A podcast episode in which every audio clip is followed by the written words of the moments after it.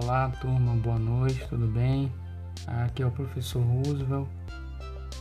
Vou fazer aqui esse pequeno podcast como aula assíncrona de hoje, onde nós, dando continuidade às novas proposições sobre a motivação humana, eu convido-os a refletir um pouco mais ah, de forma aprofundada a hierarquia das necessidades humanas segundo Maslow, onde ele diz que nem todas as pessoas conseguem chegar ao topo da pirâmide, pirâmide de necessidades.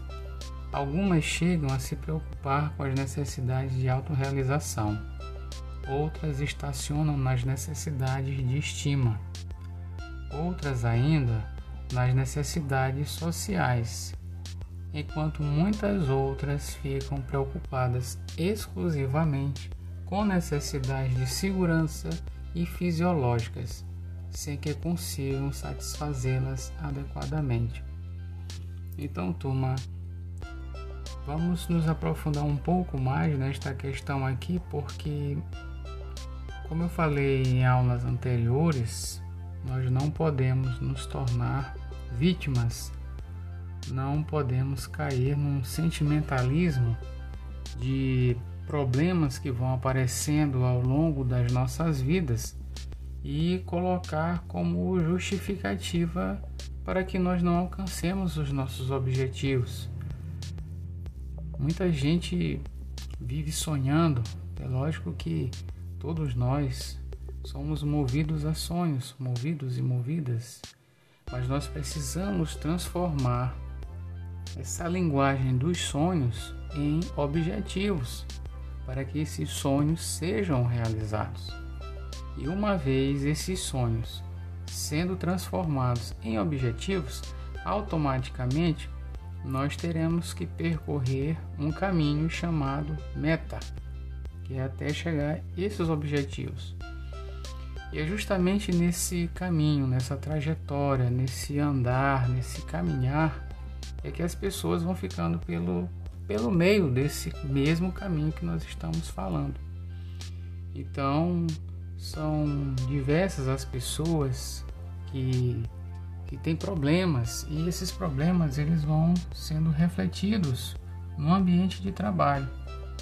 Por exemplo, Conversando com uma aluna recentemente, orientanda da UEMA, ela me disse que trabalha na, na Coca-Cola e lá no setor onde ela trabalha há muita reclamação em relação a essa questão uh, da desmotivação, que as pessoas não se sentem incentivadas.